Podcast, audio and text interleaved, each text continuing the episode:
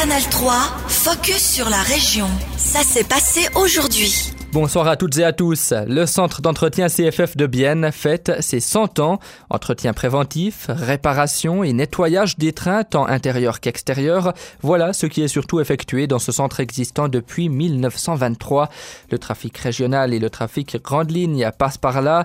Depuis 2019, le centre a d'ailleurs été agrandi de 50 mètres afin de pouvoir accueillir les intercities. Alexandre Hotz, responsable du centre d'entretien CFF de Bienne, nous explique pourquoi la cité célandaise héberge pareille infrastructure des CFF. Alors Bienne est relativement bien centré, je dirais, au niveau des lignes, euh, notamment pour les ICN. Hein. Nous sommes sur la, ligne euh, Genève-Saint-Gall et également sur la ligne qui est desservie par les ICN qui est euh, Bâle-Bienne. Donc c'était, je dirais, un emplacement stratégique important et idyllique, je dirais, de, positionner un centre d'entretien ici à, à Bienne. Et pour le trafic régional, ben, on a beaucoup de, trafic régional dans l'arc jurassien, donc Bienne est aussi euh, bien placé pour entretenir les dominos et les flirts. Le centre biennois devrait continuer à se développer dans le futur. Il devrait notamment accueillir la nouvelle flotte des CFF dès 2026. Du changement à la tête du Conseil du Jura bernois, mais de la continuité dans les idées. Le député UDC Étienne Klopfenstein a repris la présidence du CJB le 1er juin dernier. Il succède au vert neufvillois Cyprien Louis. Le clergé mondain nous fait part de ses perspectives et projets pour son année de présidence. Étienne Klopfenstein au micro de Lydiane Guenat. Mes perspectives sont avant tout d'augmenter encore la visibilité du Conseil du Jura bernois qui a déjà fait énormément de travail dans ce sens-là. Mais je pense qu'aujourd'hui, on peut toujours encore améliorer. Malheureusement, la population euh, a peut-être pas trop d'intérêt pour la politique, mais on aimerait quand même euh, dire combien c'est important. On travaille euh, pour la population, pour le bien de notre région. Et puis, est-ce qu'il y a d'autres projets qui sont sur votre table de président du CJB oui, c'est une collaboration avec les autres instances politiques de notre région.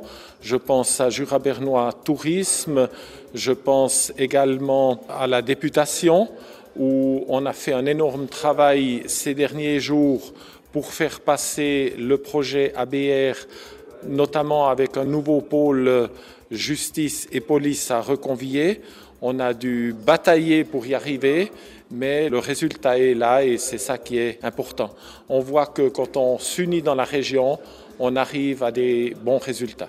C'était Étienne Klopfenstein, nouveau président du CJB. Même si le projet ABR Avenir Berne Romande a été validé par le Grand Conseil mercredi, le travail du Conseil du Jura bernois n'est pas terminé. Il va continuer de s'impliquer dans le processus de transfert de Moutier dans le canton du Jura. Le CJB est notamment en train d'étudier en détail le projet de Concordat pour pouvoir élaborer et communiquer sa prise de position. En sport, Camille Balanche est devenue la fille à battre. La biennoise d'adoption entame la Coupe du Monde de descente VTT demain à Lanzerheide dans les Crisons. Elle est détentrice du trophée. La forme physique est là et les ambitions aussi. Camille Balanche avait enlevé le classement général final de la Coupe du Monde en septembre de l'an dernier dans des circonstances épiques, moins d'un mois après s'être fracturé une clavicule à l'entraînement. Camille Balanche se dit aujourd'hui totalement remise de sa blessure et de ses pépins physiques. Elle a pu se préparer convenablement on l'écoute au micro de Marcel Neuenschwander. J'ai réopéré la clavicule en mois de décembre pour enlever une des plaques, mais depuis j'ai vraiment récupéré ma mobilité et puis ma force, donc plus, de soucis à ce niveau-là. Donc je suis, totalement fit et puis prête à commencer. en quoi consiste l'entraînement lorsqu'on veut justement se fortifier peut-être physiquement pour la descente? Un peu de tout, mais c'est sûr aussi de la musculation, de tout le corps. On travaille euh, vraiment avec les jambes et le haut du corps, donc tout le corps est important. Puis on fait beaucoup d'intervalles aussi. C'est des descentes relativement courtes, entre 3 et 5 minutes. Donc euh, c'est très intensif et court. Donc on fait beaucoup d'intervalles, beaucoup de sprints. Et après, ben, un peu d'endurance et de cardio pour tenir le week-end. On connaît vos qualités de polysportive également, hein, pas seulement celle de descendeuse de, VTT. Est-ce qu'on pratique également d'autres sports? L'avantage du, vélo, c'est qu'il y a beaucoup de disciplines différentes. Donc j'adore toutes les sortes de vélos, entre la pump track, euh, l'enduro, le vélo de route, euh, l'e-bike, le vélo de descente. Donc ça, ça me laisse déjà quand même beaucoup d'entraînements différents qui sont bénéfiques pour le vélo de descente. Et puis cette année, j'ai commencé aussi la motocross. Et après, de temps en temps, c'est sûr que c'est cool de, faire d'autres activités comme l'escalade ou du ping-pong ou des petites choses comme ça. Donc j'essaye de, de, faire aussi d'autres sports à côté. Une semaine après l'Anzerheide, Camille Balanche disputera la deuxième manche de la Coupe du Monde à Leogang en Autriche. Elle est invaincue sur cette piste depuis trois ans. Devenir une sirène le temps d'un instant, c'est la passion à laquelle s'adonne Cindy Guyot, institutrice de mermaiding, une pratique qui allie sport et créativité dans le monde aquatique. La Neuchâteloise propose des cours dans toute la Suisse pour se mettre dans la peau de ces créatures légendaires. Lundi, elle était à Bienne et a permis à plusieurs femmes de nager comme des sirènes à l'aide d'une nageoire qui permet d'onduler sous l'eau.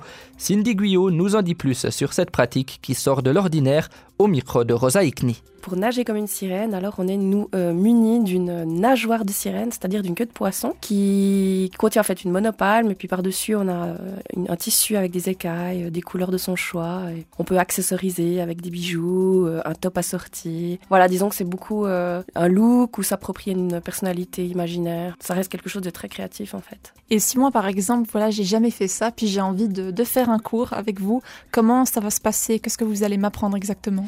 Alors je vais vous apprendre un peu la technique de nage avec palme. Euh, on aura également des bases pour la plongée en apnée. Et on va mettre, on va joindre ces deux techniques pour avoir une évolution sous l'eau avec des ondulations. En fait, c'est ça le, mot sportif, on va dire, sur cette façon de se propulser sous l'eau. C'est euh, l'ondulation. Donc on va, vous allez apprendre à faire euh, le mouvement du dauphin, muni de votre monopalme au pied, et puis euh, essayer d'aller soit le plus loin possible, soit le plus gracieusement possible, soit en exécutant des, des figures. Et voilà, vous allez onduler et évoluer sous l'eau. C'était Cindy Guyot, institutrice de mermaiding. Interview complète à retrouver sur notre site internet canal3.ch.